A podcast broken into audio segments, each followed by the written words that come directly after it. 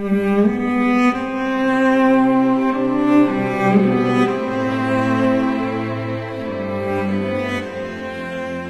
days to see.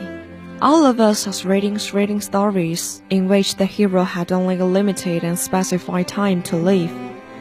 Sometimes it was as long as a year, sometimes as short as 24 hours. But always we were interested in discovering just how the doomed hero chose to spend his last days or his last hours. I speak, of course, of free men who have choices, not condemned criminal whose sphere of activities is strictly delimited.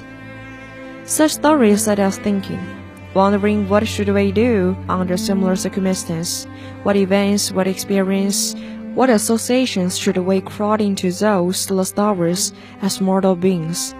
Sometimes I have thought it would be an excellent role to live each day as we should die tomorrow. Such as attitude would emphasize sharply the value of life.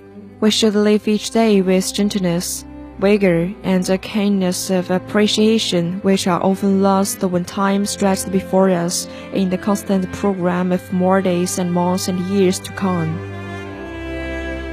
There are those, of course, who would adopt the Epicurean model of eat, drink, and be merry. But most people would be chastened by the certainty of impending dice. But almost always his sense of values is changed he becomes more appreciative of the meanings of life and its permanent spiritual values. It has often been noted that those who live and have lived in the shadow of dice bring a mellow sweetness to everything they do. Most of us, however, take life for granted. We know that one day we must die, but usually we picture the days as far in the future. When we are in beyond health, death is all but unimaginable. We seldom think of it. The days stretch out in an endless vast, so we go about our printed task, hardly aware of our listeners' attitude toward life. Characteristics the use of all of us bodies and senses. Only the deaf appreciate hearing. Only the blind realize the manifold blessing that lie in sight. But those who have never suffered impairments of sight and hearing seldom make the fullest use of these blessing faculties.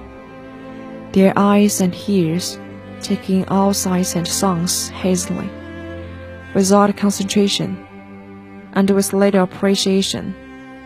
It is the same old story of not being grateful for what we have until we lose it, of not being conscious of health until we are ill. I have often thought it would be a blessing if each human being were stricken blind and died for a few days at some time during his early life. Darkness would make him more appreciative of sight. Silence would teach him the joys of sound.